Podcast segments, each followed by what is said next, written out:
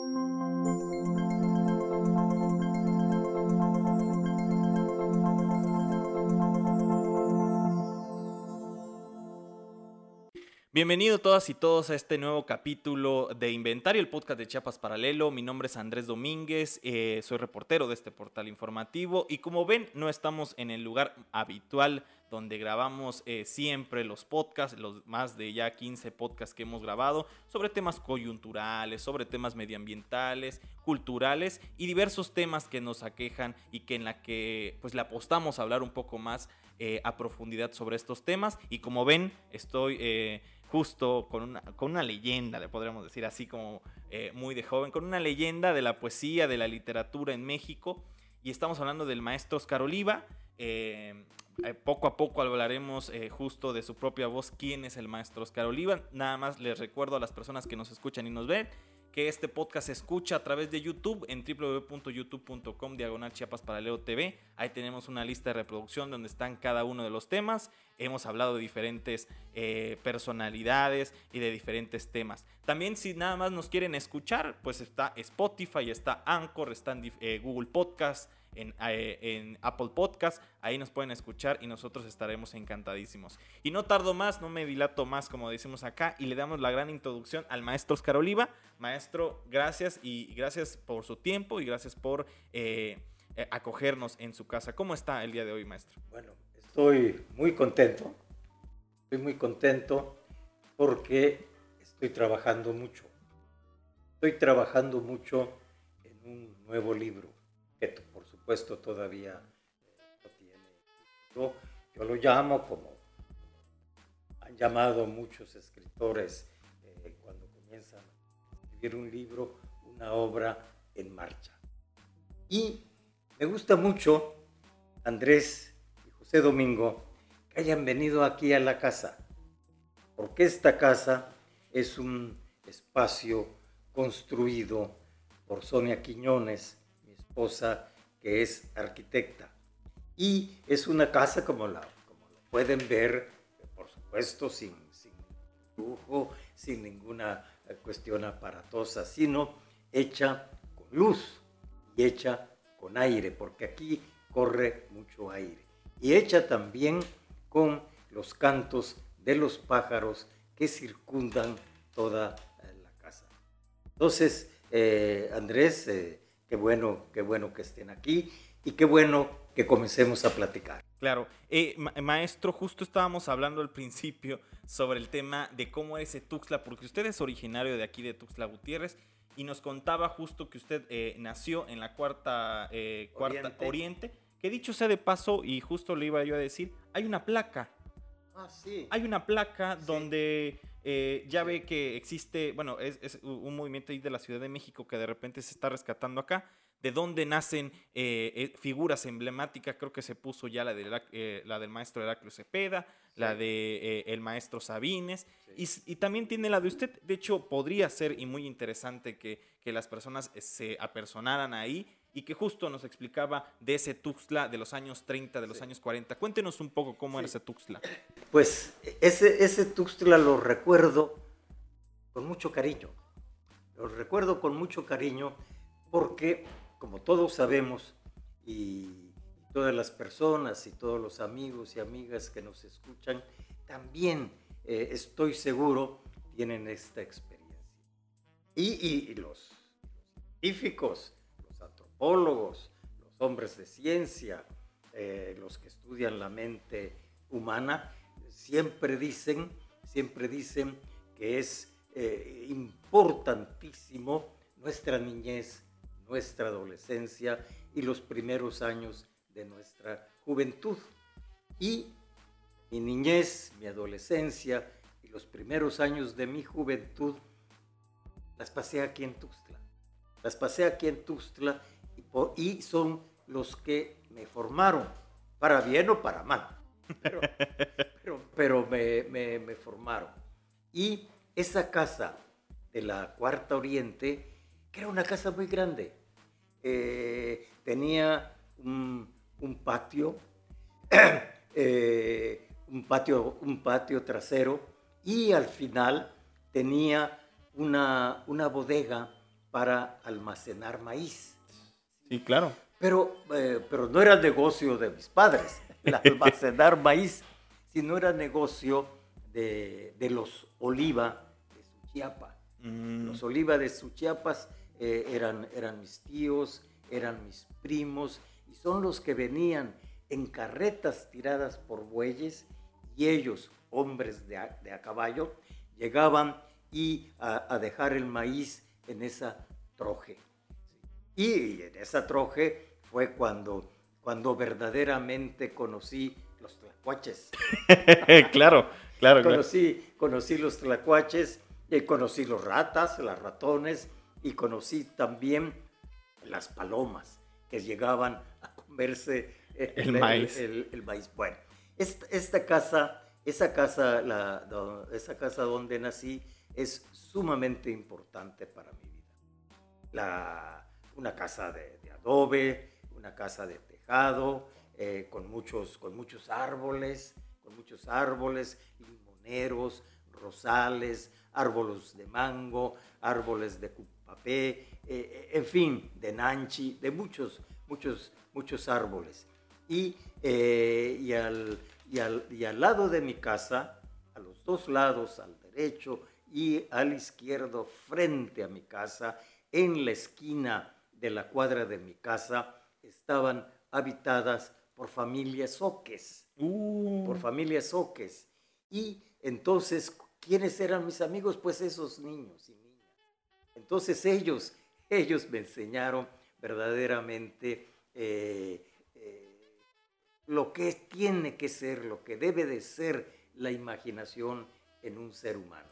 Porque los cuentos y los juegos, las leyendas, eh, que la, que lo que, y estas leyendas y estos mitos de los oques los aplicaban no solamente a sus fiestas conmemorativas, sino también a los juegos, sino también a los juegos. Y ellos me enseñaron a jugar, ellos me enseñaron a ver las cosas de otra manera. ¿Qué cosas, por ejemplo? exacto. ¿Qué cosas, por ejemplo? Que el, el planeta Venus no es un planeta. A ver, cuéntenos esa. El planeta Venus no es un planeta, sino que es, es, una, es, una, es una mujer, como debe de ser, Venus, como debe de ser, que recorre, recorre todo el firmamento, decían ellos, todo el firmamento de, al comienzo del día eh, y en la noche, y en la noche toma un resplandor porque está enamorada. ¿Enamorada de quién? Pues todos los niños decíamos, de nosotros, por supuesto, de los niños mismos, los mismos que expresaban esta... esta, esta, esta Pero qué profundidad, maestro. No, era, ¿Qué profundidad? Era súper, eh, era, era súper todo eso. Y a- además, ahí, ahí comprendí también que, eh, que hay otros idiomas. Yo no, nunca aprendí. Nunca, desgraciadamente para mí, nunca aprendí soque. Pero eh, eh, al, al escucharlos, al escucharlos, a propósito de los pájaros que se oyen aquí en la casa y que se oyen aquí en esta sala, parecía que estuvieran hablando pájaros. Y distintos pájaros, además. Hay distintos pájaros, además. Y todo eso, todo eso, pues, me fue abriendo muchos mundos. Hasta que después comprendí, comprendí que esta vida está hecha de muchas vidas, de muchos hombres y de muchas mujeres. Claro, maestro, o sea, la verdad es que estamos, eh, junto con José Domingo, estamos así pegando eh, el ojo y viéndola, o sea, viéndolo muy atento, porque justo a eso es lo que le apostamos. O sea, le apostamos y hemos hablado de diferente, hemos hablado de danza soques, hemos hablado de, ese Tuxtla con el maestro Roberto Ramos Maza, de, eh, de ese Tuxtla perdido, de ese Tuxtla diferenciado. Y nos habla de, un- de una cuestión bien importante que es el tema de la identidad, este conflicto con el tema de la identidad, ¿no? Que, que, marca cualquier sociedad. Pero cuéntenos un poco, ya, ya, ya enmarcados de su, de su infancia, cuéntenos cómo fue esa adolescencia, esa, esa adolescencia que siempre está marcada por encrucijadas, por, por errores, por, eh, por, por conflictos internos. Cuéntenos un poco cómo fue ese conflicto para usted. Antes de la adolescencia, voy a hablar un poco de mi niñez. niñez. Claro, de- claro. Y hace, no sé, unos cinco o seis meses, el compañero periodista Raúl Vera, eh, en sus investigaciones que hace en, la- en el archivo que tiene la Universidad de Ciencias y Artes de Chiapas, publicó tal vez el primer texto que yo escribí. Que yo, que yo escribí eh, y se llama el texto, eh, texto que ya no me acordaba, texto que ya no me acordaba, y se llama Maestro. Entonces es como un pequeño poema mío. Y, eh, y se publicó en el periódico impreso que hacíamos en la extraordinaria y magnífica escuela primaria donde pasé eh, mis estudios básicos. ¿sí? Y, y, eh, y- este, y, este, y este pequeño poema, entre paréntesis donde está mi nombre, dice seis años, cosa que yo no creía. Claro. Porque, porque seis años, eh, pues, apenas tal vez había yo aprendido a escribir, entonces dudo que sea mío. A lo mejor fue de mi maestro. Y por eso dice maestro. Por eso sí. Fíjate, quisiera hablar de la escuela esta. Di- di- Es claro, una adelante, escuela- es su espacio. Era una escuela tipo. Era una escuela tipo socialista. Esto es importantísimo para mi vida también.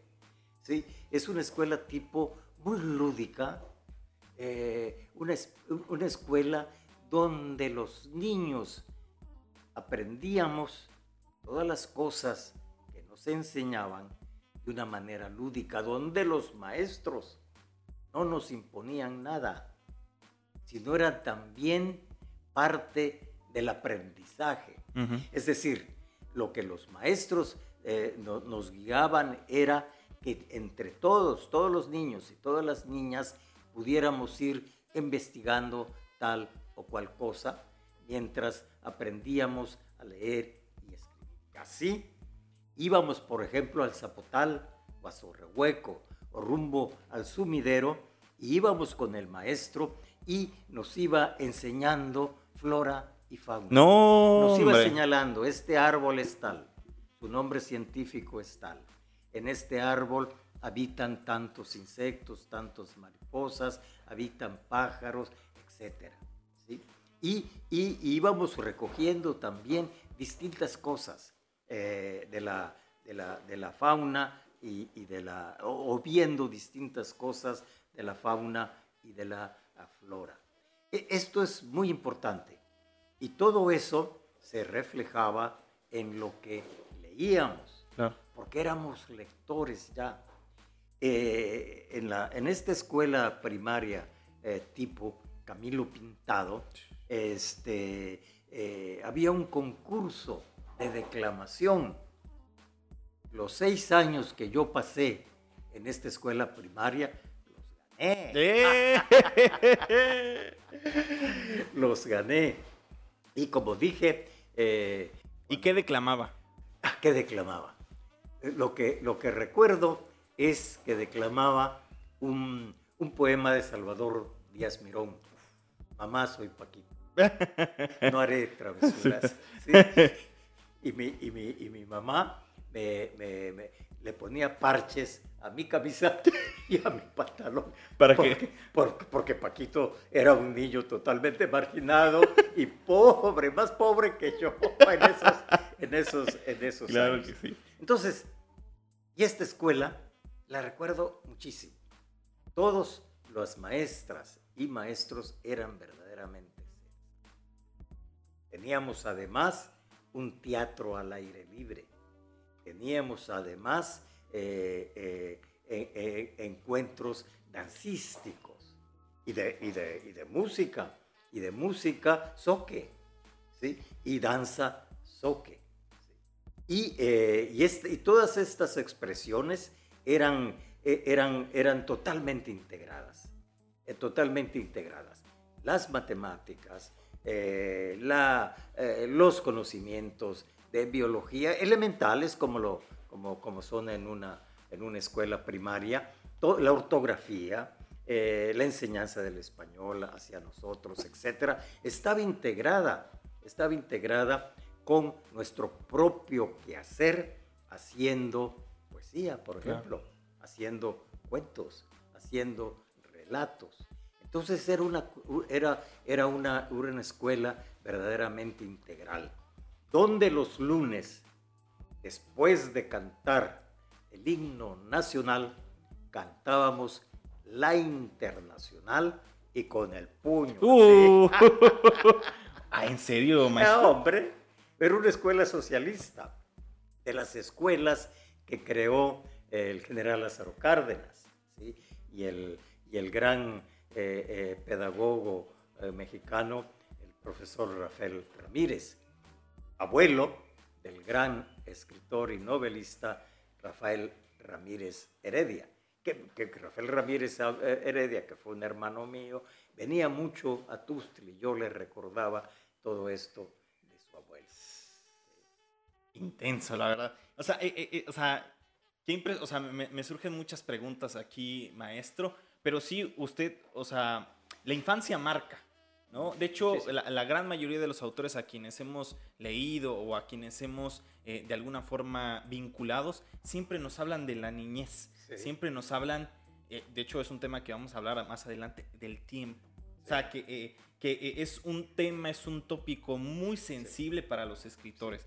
Pero si usted ya avanzando con esa edad, y, y, yo lo, sí lo quisiera aterrizar a ese maestro Oscar Oliva, con ese, bueno, con, la palabra que podríamos decirle ahora, con ese feeling, con, con esa sensibilidad eh, entre los soques, porque justo eh, eh, hemos investigado diferentes temas con los pueblos originarios, pero ¿cómo fue avanzar esos años de, la infancia, que seguramente fue muy placentera como la gran mayoría, esperamos? con sus problemas de niños también, claro. por supuesto. Entonces, ¿cómo, fue avanzar a, esa adolescencia? Sí, y este para terminar sí, esta, no, fase de la, primaria, quiero decirles también, y, los amigas y amigas que nos están viendo y escuchando, es que, la, que, esto que, está, que, es, que, es, muy actual del fomento a la lectura, yo soy un fomentador de la, de la, de la lectura también, pero todo esto es posible que fracase en el momento actual, estoy hablando del momento actual, si no hay una política uh. del Estado mexicano desde la primaria. Comenzar, yo no sé cómo están en estos momentos, yo no sé cómo están en estos momentos los planes de estudio de las escuelas primarias aquí en Chiapas y en, y en México, pero si no hay esto de que los niños aprendan a leer, y a entender lo que están leyendo, es muy difícil que haya, que, que, cuando sean jóvenes estos niños y cuando sean adultos puedan, hacer, puedan ser lectores. Esto es muy, muy, muy difícil. Y eh, en, ese, en, esos, en esos seis años... ¿Qué leía eh, usted? Gabriela Mistral. Uh, Gabriela Mistral. No libros, poemas. Poemas. Lo mismo Ramón López Velarde también poemas. Eh, Amado Nervo, Salvador Díaz Mirón, grandes, poetas, grandes, poetas, todos ellos. Y también leíamos textos, algunos eh, textos cortos de Gandhi, por ejemplo, ¿sí? de Lenin. De Lenin. Toda una propuesta. toda una propuesta. Entonces, e, eso, eso me ha servido mucho en, eh, en mi profesión de, escritor. Y lo que más, y que, y lo que más este, eh, aprendí y que, lo, y que quiero transmitírselo a través de los talleres de poesía que, que coordino aquí en Tustra en estos momentos, es que todo esté integrado, todas las cosas están integradas unas con otras. Todas las artes deben de estar totalmente integradas no puede ser que, las, que, las, este, que las artes eh, visuales estén separadas de la literatura, por ejemplo. No, sino toda la, y la música y la, y la danza. Y entender que todo eso es una profesión. Y que entender que todo eso es una profesión. Entonces ya cuando paso a la secundaria, ¿También estudio acá? Sí, sí, sí, estudié aquí la, secundaria y la preparatoria. Fue también un gran aprendizaje y también una gran revelación para mí, porque tuve maestros extraordinarios, como el maestro Eliseo Millanes, que era mi maestro de literatura. Ah, con él fue que leí a Juan Ramón Jiménez, por ejemplo, ¿sí? Y, y así los otros, los otros maestros. Y el que fue así fundamental en, en mi vida, digamos, eh, es, fue el profesor Andrés Fábregas Roca, claro. el gran catalán exilado aquí en Chiapas, que cuando termina la guerra o cuando es derrotada la, la República España, él emigra junto con cientos de miles españoles a distintas partes del mundo y a él le toca eh, vivir en, ¿Y qué nos enseñó a mi generación de estudiantes, el profesor eh, Fábregas?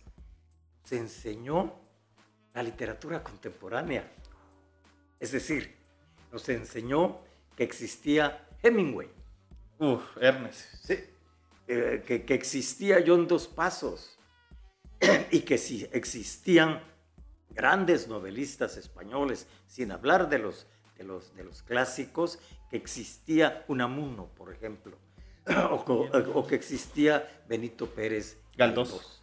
Entonces, todo eso pues, todo eso pues, y el despertar, y el despertar en la adolescencia, los amores que uno va soñando, que uno va soñando a esa edad, o algunos amores que a lo mejor sí fueron reales, ese enamoramiento va acompañado también, va acompañado también con... y, y ahí hay muchísimas cosas, esto eh, nos podemos extender mucho, porque fue también cuando descubrí el teatro como actor. ¿Cómo? Sí, sí, sí, sí. Bueno, y, y, que, y que, que me ha durado también porque, bueno, eh, eh, junto con el gran eh, cineasta, videoasta Rafael Corquidi, hice una película donde yo fui el, el, actor, el único actor. bueno, y, fue, fue, fue muy interesante también todo esto, porque además que teníamos esos, esos, esos maestros, y eh, y fue precisamente el, profesor eh, Eliseo Mellanes el que publicó, ahora sí, mi primer poema a los 14 años. Y lo publicó en el periódico El Estudiante del CACH, el Instituto de Ciencias y Artes de Chiapas. Lo publicó con un prólogo muy amplio. ¿sí? donde, donde en el prólogo, entre otras cosas, me da un poco de pena decirlo, pero, pero los jóvenes que nos están escuchando no deben de tener ninguna pena sin, de, lo que hacen, de lo que escriben, de lo que piensan, de lo que se enamoran, de lo que sienten, y que vean cine, y que vean y que vean, y que jueguen, que jueguen y se enamoren, etcétera, ¿no? Entonces el profesor Mellanes decía que casi, casi eh, me estaba yo convirtiendo en un James Joyce. ¿Por, qué? ¿Por lo complicado de verlo? No, ¿por qué? Porque el texto o el poema en prosa se llama Estos Minutos. Y así como James Joyce sitúa gran libro, Ulises, en, en Dublín, Irlanda y es una caminata eh, de muchos personajes, pero principalmente de Leopold Bloom, que es el principal personaje, y va caminando sobre, eh, en Dublín. Entonces yo hice una caminata de mi casa al Parque Central. Parque Central que lo estaban destruyendo el gobernador del momento. ¿Quién era el gobernador del momento? Arando Osorio, tal vez. ya. Sí, Arando Osorio, tal vez. El, primer universitario que, viene como gobernador, por supuesto del centro, impuesto. Ah. totalmente impuesto. Como muchos. como, muchísimos. Sí, y entonces, eh, esa es la caminata de mi casa, de, la Cuarta Oriente, entre paréntesis. Mi casa nunca ha sido, nunca he estado afuera de mi poesía, porque mi casa es también Ítaca, es también Comala. Ah, claro. sí, entonces esa es la caminata. Y, voy describiendo algunas cosas hasta que llego a aquel parque de mi niñez, el parque central de mi niñez, donde habían cortado todos los árboles.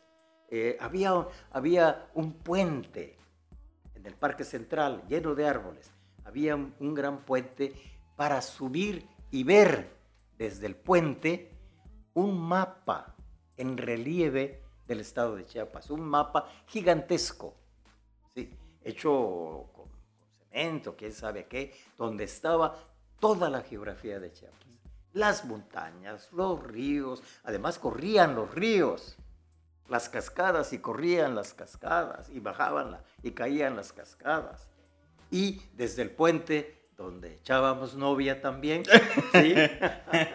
sí, veíamos todo, eh, todo eso. Y era una cuestión también de, para conocer que, en dónde estamos situados en este planeta. Claro. Sí, y en este, en este eh, universo. Y, y eh, era, era muy importante para, para mí y ver todo eso. Que todo eso también es conocimiento porque el conocimiento no se adquiere únicamente en libros, se adquiere, como sabemos, de muchísimos. Claro, maestro, eh, cerraremos justo este primer bloque, pero yo sí eh, le abono dos cosas. Yo me acuerdo que justo con lo que usted estaba diciendo con el tema de la lectura y la, promotoría de la cultura, el gran también José Vasconcelos, cuando sacó justo estos, eh, los libros gratuitos, este casi casi rincón de la lectura, pues lo conflictuaron mucho porque justo era eh, un idealista, de un distribuidor, un promotor de la cultura, en medio de muchos generales. Y a él justo le, le, cuestionaban, ¿para qué les va a servir a los niños y a las niñas los libros si al final de cuentas de eso no van a vivir? Y mucho, y, justo muchos escritores hablaron de esa dispersión eh, que también hizo Torres Bodet y que también continuó eh, Torres Bodet, esa dispersión de los clásicos. Sí porque al final de cuentas él creía en esta dispersión y que en algún momento ese libro viejo iba a llegar al lector, al lector indicado. Uno y dos, pues justo yo, recuerdo mucho en este... una, frase muy, muy interesante de mis paredes queridas, ¿no? Mis paredes queridas, que no me acuerdo puntualmente el escritor que lo mencionaba, pero para no, para no conflictuarlo, pero justo, ¿no? O sea, cómo eh, pareciera que nacimos, o sea, como, como esa tradición soque, ¿no? Pareciera que dejamos el ombligo en la casa y nunca nos despegamos de él, ¿no? Pero justo, terminamos este primer bloque, eh, encantadísimos, estamos aquí, eh, todo el equipo y maestro, pues seguimos con el has, has mencionado Vasconcelos, ¿sí? Vasconcelos era un gran escritor, era un gran escritor y un, y un, y un hombre con grandísimas iniciativas cometió muchos errores. Ah, claro. Cometió muchos errores también. ¿Como cuáles, digamos? Como cuáles. Dentro de esa gran eh, promoción de la lectura y llevar los clásicos a, los distintos pueblos, libros con los que yo leí en esta escuela primaria.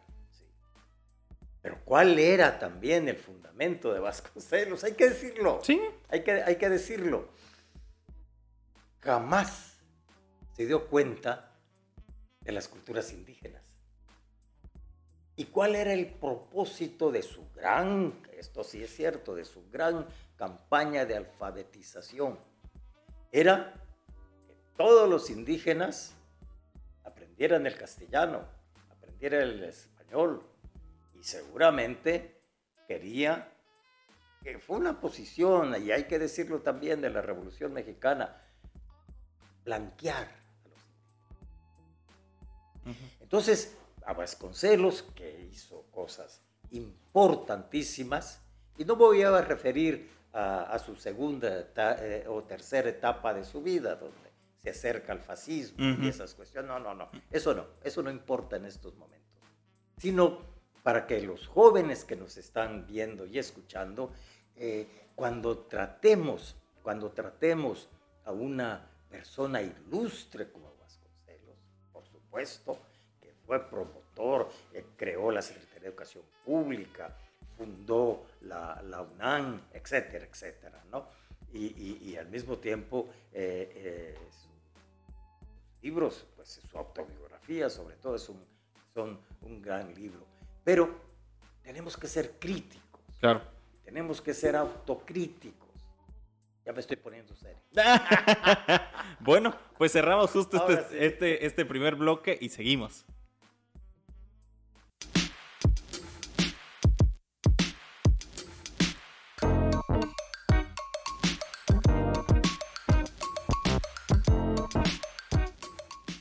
Y regresamos en este segundo bloque con el gran maestro Oscar Oliva, a quien entre corte estamos hablando diferentes temas ahí, riéndonos sobre temas ahí que, que, nos compartimos, pero justo eh, eh, estamos eh, tal vez en el tema que, estamos hablando de los podcasts, que lo interesante es hablar de anécdotas, de, de justo, lo platicábamos antes de iniciar, maestro, ¿no? De que de estas eh, de estos encuentros que al final de cuentas eh, son muy complicados y que se necesitan registrar porque al final de cuentas es muy necesario. Por supuesto. ¿No? Sí, es muy, es muy importante porque también como hablábamos en este intermedio, eh, digamos, hay una historia íntima de cada uno de nosotros, de cada uno de nosotros, de ustedes, de tú, ella, etcétera, ¿no? De todos hay una historia íntima que, muchas veces esa historia íntima es necesario decirla, es necesario darla a conocer, porque por eso es tan importante que, los, que las compañeras y compañeros que nos están viendo y oyendo puedan escribir parte de su biografía. Claro. Eso sería padrísimo. Primero, es un autoconocimiento el escribir una biografía. Y segundo, sueltan la mano, que es la única manera de aprender a escribir, soltar la mano. Y justo regresamos eh, en, este, en esta pequeña interrupción de, un tema que tuvimos ahí. Pero justo eh, nos estaba contando una, una muy buena anécdota, ¿no? Eh, nos comentaba que usted justo cuando publica su primer eh, poema en, la que el gran también maestro Eliseo Mellanes lo publica en el periódico El Estudiante.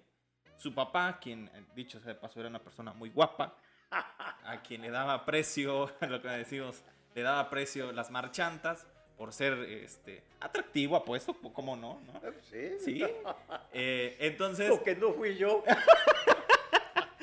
bueno, imagínense. Entonces, eh, nos estaba comentando que en una de esas idas, muy temprano, a las 6, 7 de la mañana, eh, eh, su, su, padre, Oscar Oliva González, eh, es interceptado o es platicado justo por, por Jaime Sabines, quien estaba en la famosísima tienda de telas que se llamaba El Modelo. El Modelo.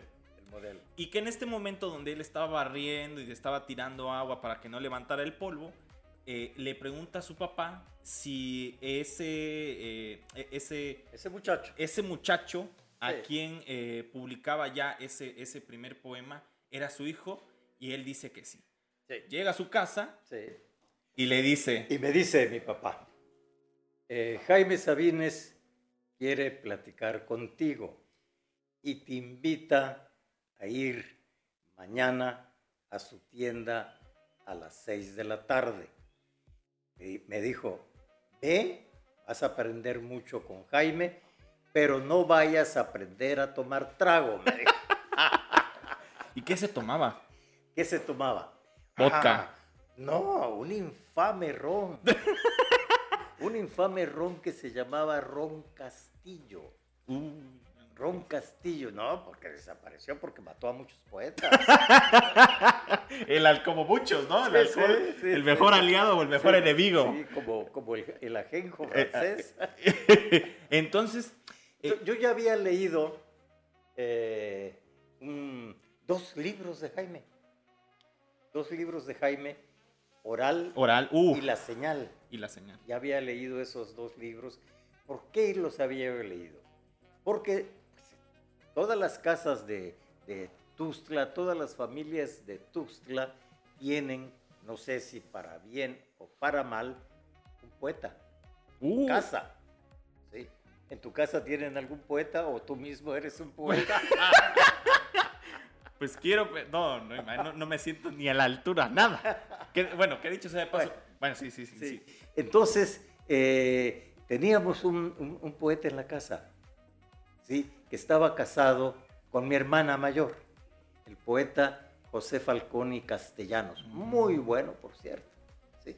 Y por supuesto, muy, José Falconi Castellanos, muy amigo de Jaime y de todos los poetas de, ese, de, esa, de esos años. Noquis Cancino, Mariano Penagos Tobar, eh, en fin, muchos, muchos más. Entonces yo me armé de valor, que había que armarse de valor ir a ver a Jaime, ¿sí?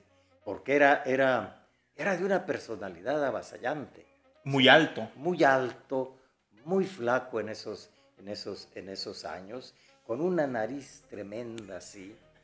Pues era de origen libanés. Sí, sí, el mayor. origen- sí, era de origen libanés.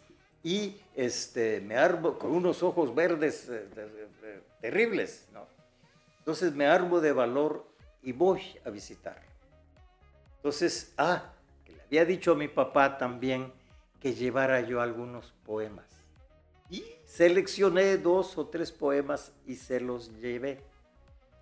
Entonces estaba un gran mostrador donde al otro lado, por supuesto, eh, estaba el vendedor Sabines, Jaime Sabines, y aquí extendía las telas y las cortaba con una tijerota así de este tamaño. pam, pam, Las pam, cortaba de las- metro. Sí, las, las, las cortaba.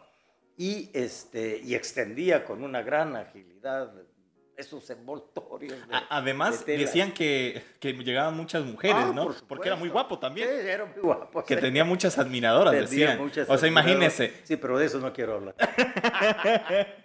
Dicen que tenía muchas admiradoras, Sí, ¿no? Sí, sí, sí. Pero a lo mejor viven sus nietas de las admiradoras. Bien, Claro. entonces, eh, eh, llegando, dice, ¿trajiste tus, tus poemas? Sí, Jaime. Y se, los, y se los di. Los leyó, brincó el mostrador, va a, a- a las dos entradas de la tienda y bajó.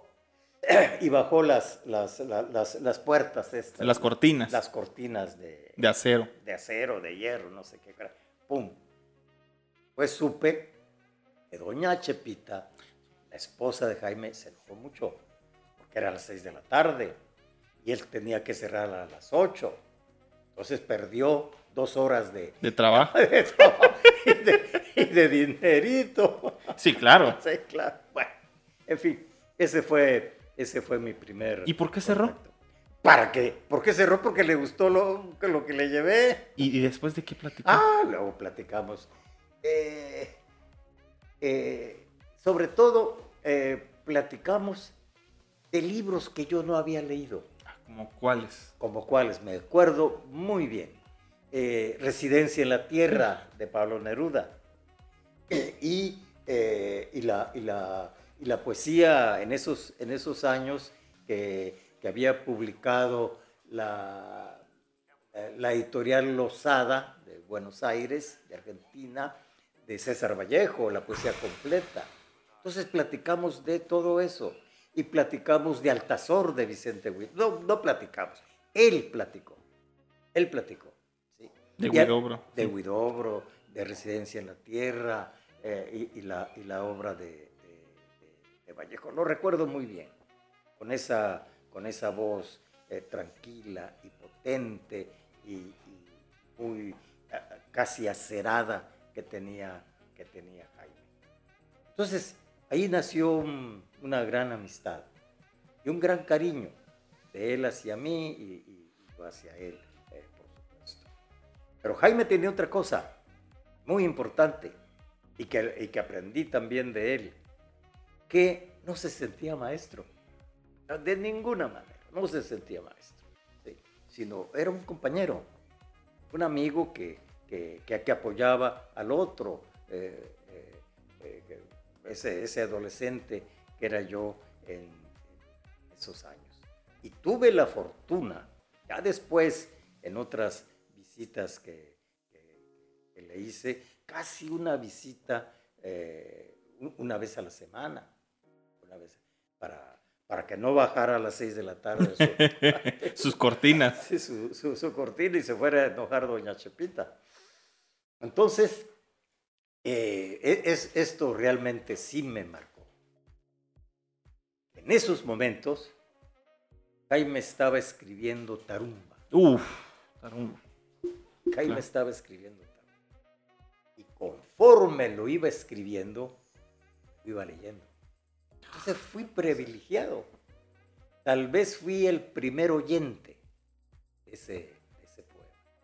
Jaime escribía en unos, en unos este, cuadernos muy, muy largos donde llevaba la contabilidad, estos cuadernos de contabilidad negros, ¿sí?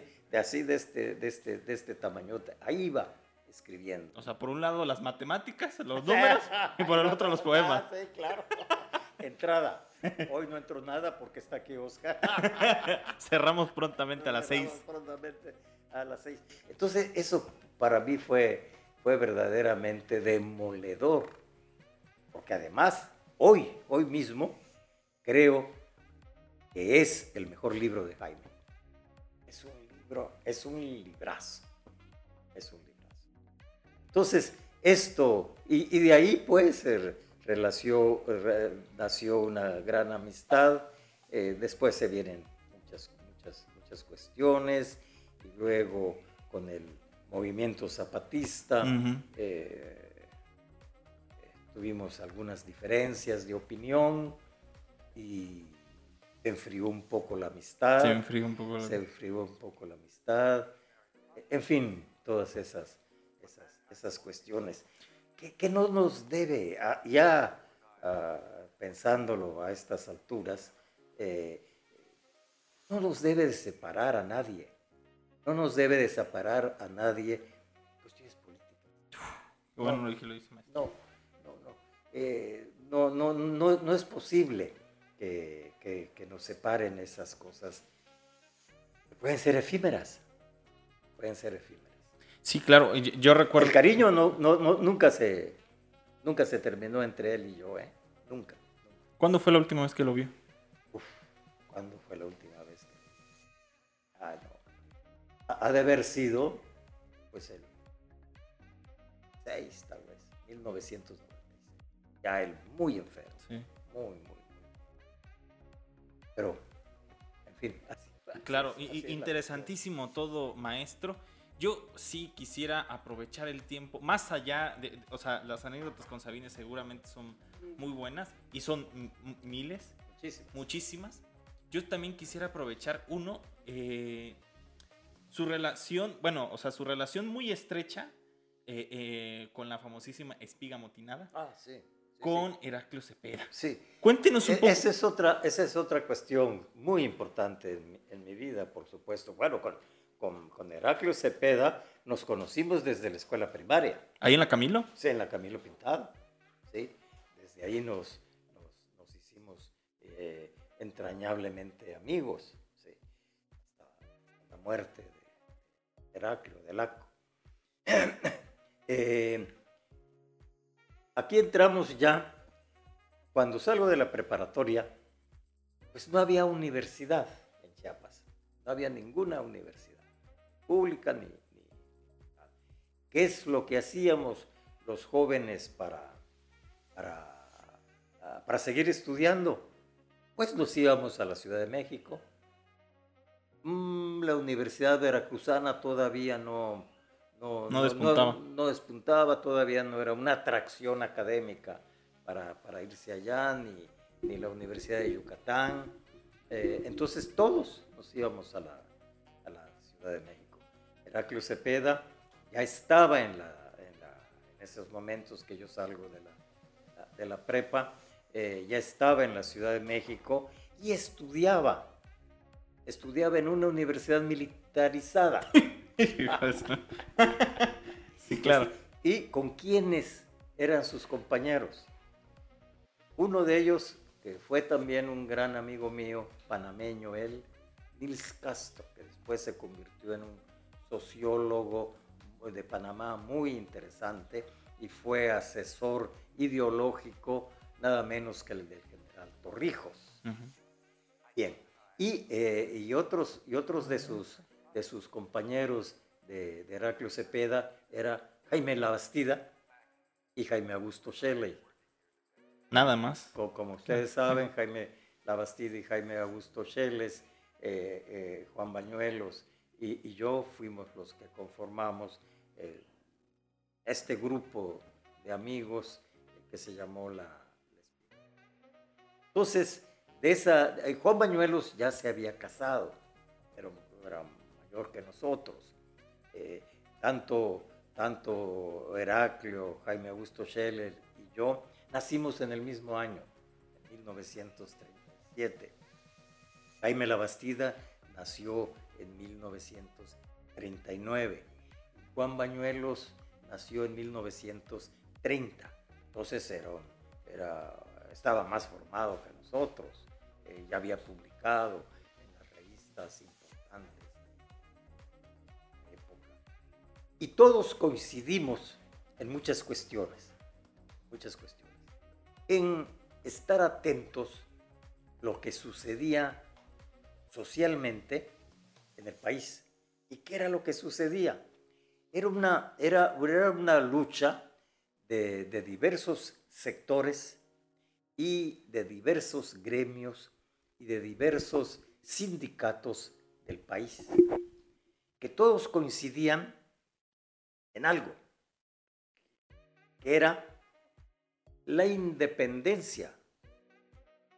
Si- si eran sindicalizados, la independencia de sus, de sus sindicatos a- al Estado mexicano. ¿sí? Y, si, y si eran, eh, por ejemplo, eh, un el sindicato petrolero o, o- El ferrocarrilero. el- o, el, o el ferrocarrilero, que fue de, de gran importancia, también ante él, la em- las grandes empresas eh, del Estado mexicano. Entonces, era, era un momento de ebullición social, política, intelectual, artística, donde quiera surgían eh, eh, nuevos escritores, se publicaban sus libros, etc. Y la, Ciudad de México, pues, no sé, tendría tres o cuatro millones de habitantes. Entonces, todos los que nos iniciábamos para, escribir, pues nos conocíamos. Y conocíamos también a los grandes escritores de los cuales nos hicimos amigos de los cuales nos hicimos amigos, por ejemplo, Juan de la Cabada, por ejemplo, eh, Juan Rulfo, eh, eh, este, Efraín Huerta y José Revueltas, y muchos, muchos, muchos más. Con Juan de la Cabada, Efraín Huerta y José Revueltas. A mí me querían mucho. Sí. Un match ideológico, ¿no? También, ¿no? Uh, Sí. uh, claro, claro que sí. ¿Y qué nos unía también? ¿Qué nos unía también? La revolución cubana, la revolución cubana que acababa de triunfar. Y que la veíamos nosotros como una esperanza liberadora de muchas cuestiones. Y, y veíamos también con, con- con mucha atención eh, las, las rebeliones y revueltas expresadas expresadas por medio de las guerrillas de Venezuela, de Brasil, de Argentina, de Uruguay, de Guatemala, de Nicaragua. Entonces todo eso nos hermanó y hacíamos trabajos eh, políticos a nuestro nivel, por supuesto, a, nuestro nivel de estudiantes, ¿sí? Eh, volanteando, e, escribiendo poemas malísimos, poemas malísimos que, que, leíamos en, los camiones, en los camiones públicos, en, en las plazas públicas de la, de, la, de la Ciudad de México. Bueno, y conocimos también a un gran poeta, un gran poeta catalán, Agustí Bartra, también que salió España cuando la República es derrotada por el fascismo. Entonces, Agustí Bartra también nos enseñó muchas cosas, nos enseñó muchísimas cosas eh, para eh, para nuestra formación como poetas también, sin, sin, sin estar, yo soy el, el, el, mejor poeta del mundo y te voy a enseñar esto, de ser el gran maestro, no, también con una gran cordialidad, con gran... una sencillez. Con una gran sencillez. Y otra cosa muy importante de, de, Agustín Bartra, eh, él era catalán y eh, escribía en catalán y al mismo tiempo escribía y nos, nos, nos enseñó que la, que la poesía va más allá también del lirismo, de la lírica, sino que, eh, que dentro de la propia poesía se puede, se puede hacer con, con, los, con, los, elementos y, y, la, y, las historias contemporáneas y con los mitos del pasado, mitos griegos, mitos romanos, mitos mesoamericanos, etcétera, nos enseñó que todo eso, junto con la lírica, se puede integrar y crear, eh, y crear una poesía tal vez más fresca. Otra cosa que nos unía era que, que, eh, todo el socialismo real había sido un fracaso. Estoy hablando de los años 60. ¿Del boom? Pero nadie, nadie pensaba en esa época sí, eso. Plena Guerra Fría también. Nadie pensaba en eso. ¿sí? Eh, pensábamos que, la, que, la, que, la Unión que en la Unión Soviética el socialismo se había deformado y se había corrompido. Fíjate, eso, eso en esa época uf, era, era, ah, hasta los decían traidores al socialismo. Claro. Pero ¿por qué? Y no solamente por nosotros mismos, sino por José Revueltas. José Revueltas, además de ser un gran, gran, gran escritor, junto con Rulfo, yo creo que son, y, Martín Luis Guzmán, yo creo que son los tres grandes, grandes novelistas del siglo XX en México.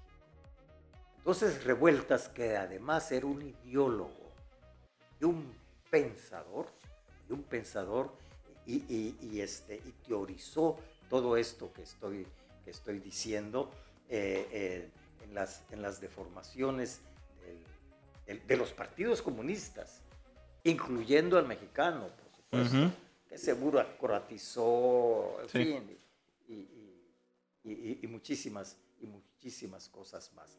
Por eso veíamos la esperanza de Cuba también.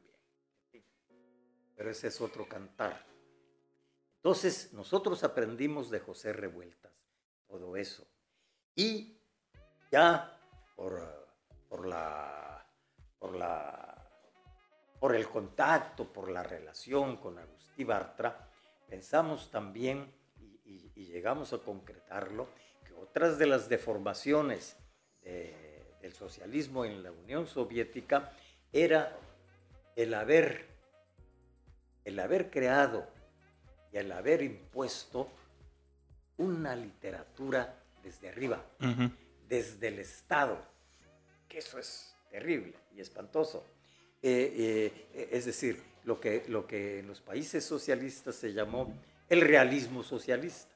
Nosotros estábamos en contra del realismo socialista, que podíamos expresar, por ejemplo, estas luchas que he enumerado en toda América Latina, eh, las luchas cubanas, las luchas de los ferrocarrileros en México, que es tan importante 58 y 59. Los maestros, la lucha de los maestros encabezados por Otón Salazar, la lucha de los, de los, de los estudiantes del Politécnico. Hay que recordar que estoy hablando antes del 68, antes del 68. En fin, la lucha de los, de los médicos, la lucha de los médicos, la lucha de los campesinos, sobre todo la lucha de los, de los campesinos de Morelos, ¿sí? la lucha de los campesinos de Morelos, que seguramente eh, muchos, muchos jóvenes eh, no, no, no, no, la conocen, con, con, con, el gran eh, líder campesino Rubén Jaramillo, que fue asesinado. ¿Que fue asesinado por quién? Por el presidente Adolfo López Mateos. ¿Sí? Una semana o dos semanas antes del asesinato de Rubén Jaramillo, y a su esposa que estaba embarazada, y a sus hermanos, a sus hijos. Fue una matanza. ¿sí? Fue el presidente Adolfo López Mateos, ah, no recuerdo qué lugar del, estado de Morelos, que había que pacificar, porque Rubén Jaramillo encabezaba, todavía estaba en cierta acción guerrillera, todavía eh, eh, aquellos eh, directamente salido del zapatista de Emiliano Zapata. Todavía era, era eh, estaba en ese, eh, en ese desarrollo Rubén Jaramillo y le da un abrazo al presidente de la República. Le da un, un, abrazo y a las dos semanas llega el ejército a toda esa familia. Pero en fin, todo eso pensábamos se puede dar, se podría dar en nuestra poesía pero siempre y cuando con un lenguaje, con un lenguaje poético. Claro. Porque el lenguaje poético es otra cosa. No es, un, no, no, no es esto que estamos platicando tú y yo con, con, con todas estas cuestiones, ¿no? Y menos con el lenguaje del realismo socialista. Es decir, nada más de testimonio, nada más de denuncia, no, no. La poesía es otra cosa. Claro, yo me, referiría eh, en estas preguntas que siempre, y, a la interna siempre me he hecho, y justo lo veo en, en, poetas que le he seguido eh, e, pues la marcha. De hecho, el último se me hace muy bueno que es eh, Balam Rodrigo, el que, que, que, gana el premio Aguascalientes con el libro de los centroamericanos, con libro de los muertos. Ajá, libro de los muertos centroamericanos, ¿no? Y que justo esta historia que lleva él y que, y que cuenta muy bien de cómo su papá y su familia adoptaba a los migrantes. Y, y, esta, y, esta, y esta muy buena historia de que marca justo su poesía, su vivir, su, su, forma de concebir la vida y, y, cómo ha llevado esta obra y esta, y esta cercanía con la migración, porque él, él, él nació en Villa Comaltitlán. Ahora, yo me pongo a pensar que en esos momentos, o sea, mucha, con el triunfo de la revolución cubana, y, lo mismo decía este Salvador Allende, ¿no? Ser joven y no ser revolucionario es casi una contradicción, ¿no? Muchos pensarían que el mejor aporte de una persona hacia la lucha, hacia, hacia la lucha ideológica, sería agarrar un arma, ¿no? O sea, sería agarrar esa arma. Pero vemos cómo los artistas o sea, la gente de las artes, eh, poetas, escritores, muralistas, eh, músicos, eh, cantantes, y, y, cómo el arte se ve mejor representada e inclusive impacta mucho más desde, esa, desde esa vocación a, la lucha. Y yo me acuerdo que también Ernesto Che Guevara decía que su mejor arma era un lápiz y un papel. Claro. Ah, mi pregunta es, usted que ha vivido diferentes procesos, seguramente diferentes injusticias, ¿cómo la poesía, desde la obra que usted ha marcado, porque sí se ha, se ha visto atestiguada, y, sobre todo en Chiapas que hemos vivido diferentes procesos, ¿cómo tiene que ser esa poesía? O sea, esa poesía con contenido, ¿no? Es una pregunta muy difícil. ¿Verdad que sí? es una pregunta muy difícil, pero eh, antes de tu pregunta tocaste un tema muy importante. Quiero decir que aquellos cinco jóvenes poetas que formaron la espiga motinada, estábamos totalmente en contra de que los jóvenes, sobre todo poetas, escritores, se fueran a la guerrilla. ¿Qué iban a hacer? ¿A morir? Exacto. Eh, como le pasó a, a nuestro gran amigo y hermano Roque Dalton, que además Roque Dalton no fue ah, asesinado por el ejército de El Salvador, fue asesinado por sus compañeros de la guerrilla. Terrible, terrible. ¿Por qué? Porque según ellos no era demasiado revolución. Una cosa espantosa. Porque además, creo que esto es importante históricamente, ahora ya son, ya es un proceso totalmente distinto eh, el que estamos viviendo el día, el día de hoy.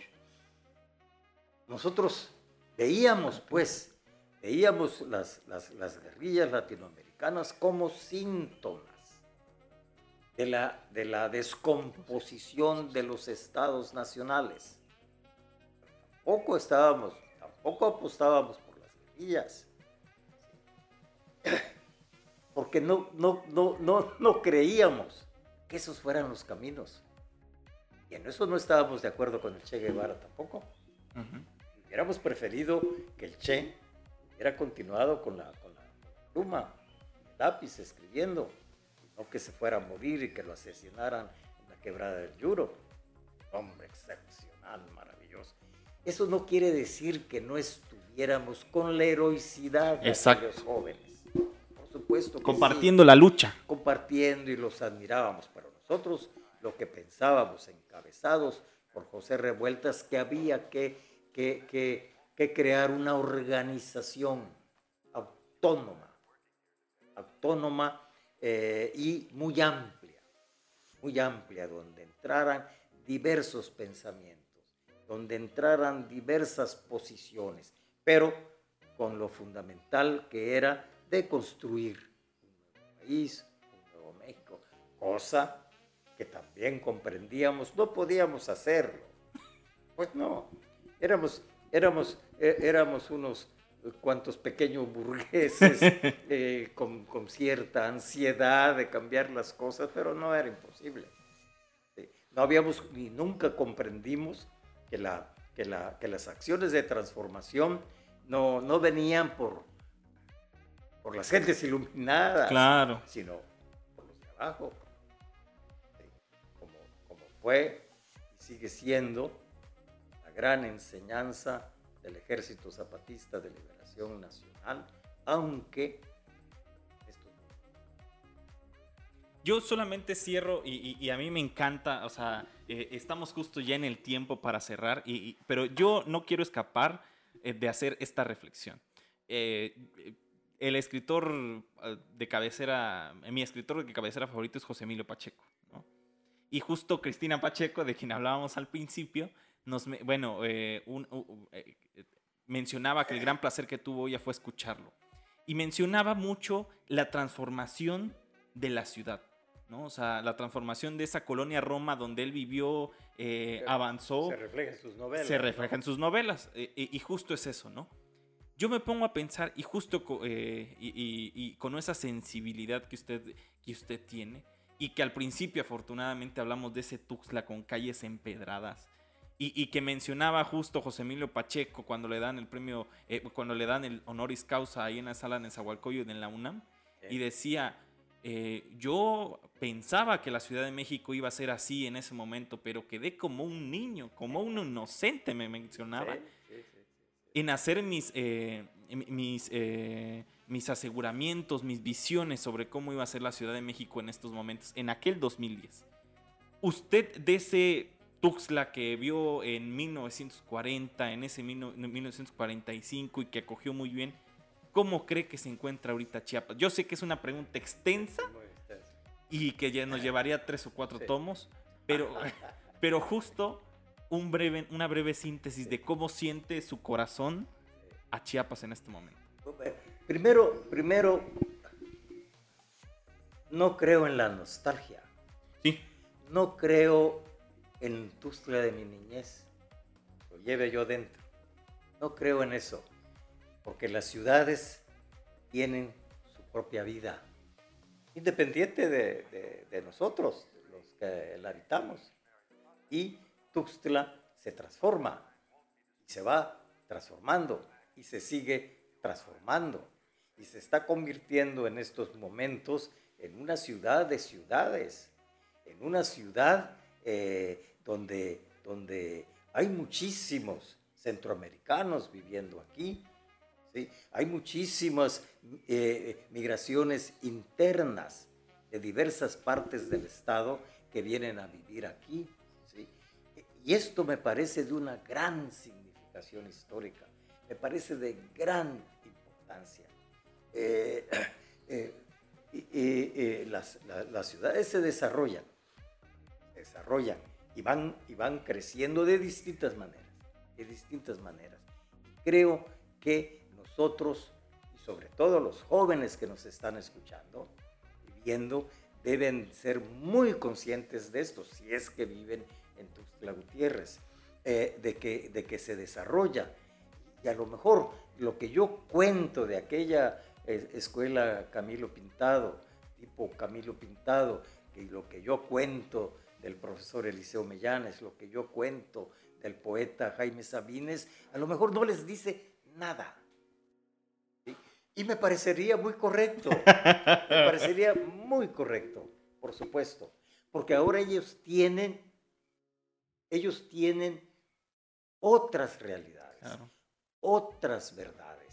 Tienen esto de la electrónica. Sí, nos decía de las cámaras, ¿no? las cámaras, estas cámaras son prodigiosas, son miren, son de este tamañito, no caben en mi rostro. E, e, entonces eso es de gran importancia.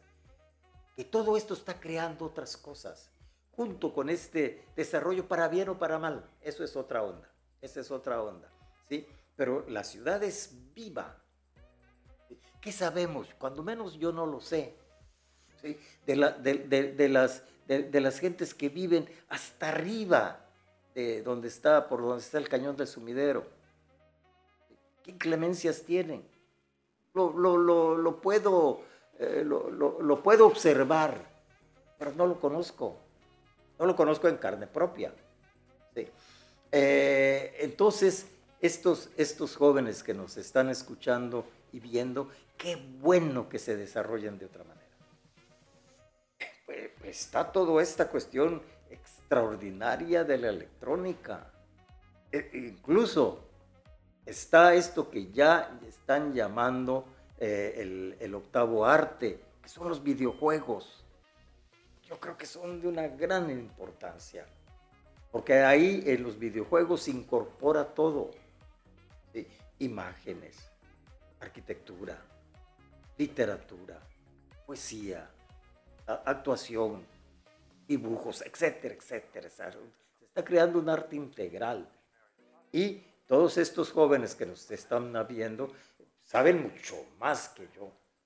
Pero lo que sí podría, como si, lo que sí podría decir que también junto con todo esto, junto con todo esto, que es extraordinario, ¿sí? que, eh, eh, que vean también la tradición. ¿sí? ¿Cuál? La tradición literaria, la tradición artística, que aquí en Chiapas se ha dado grandes e, importantes escritores, importantes eh, pintores, etc.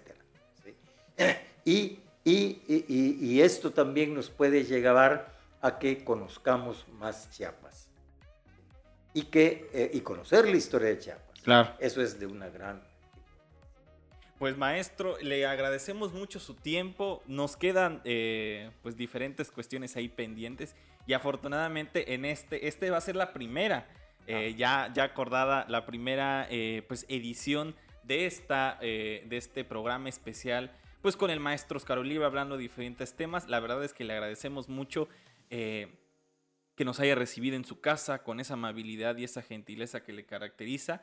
Yo lo conozco usted desde los cursos y, la verdad es que eh, escucharlo usted es, eh, es un gran privilegio y sobre todo las enseñanzas que, nos compartía. Y pues nada, eh, le, decimos a las personas que eh, este contenido, pues al final de cuentas, se puede ver, escuchar, se puede ver a través de www.youtube.com diagonal Chiapas Paralelo TV y ahí está el programa completo.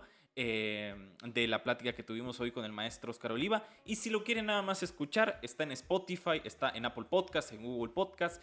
Y eh, ahí está en la plataforma, lo puede escuchar eh, mientras realiza su quehacer, mientras realiza algún trabajo. Y ahí lo puede escuchar muy bien. Le agradecemos infinitamente, maestro Oscar, y nos vemos en una próxima edición.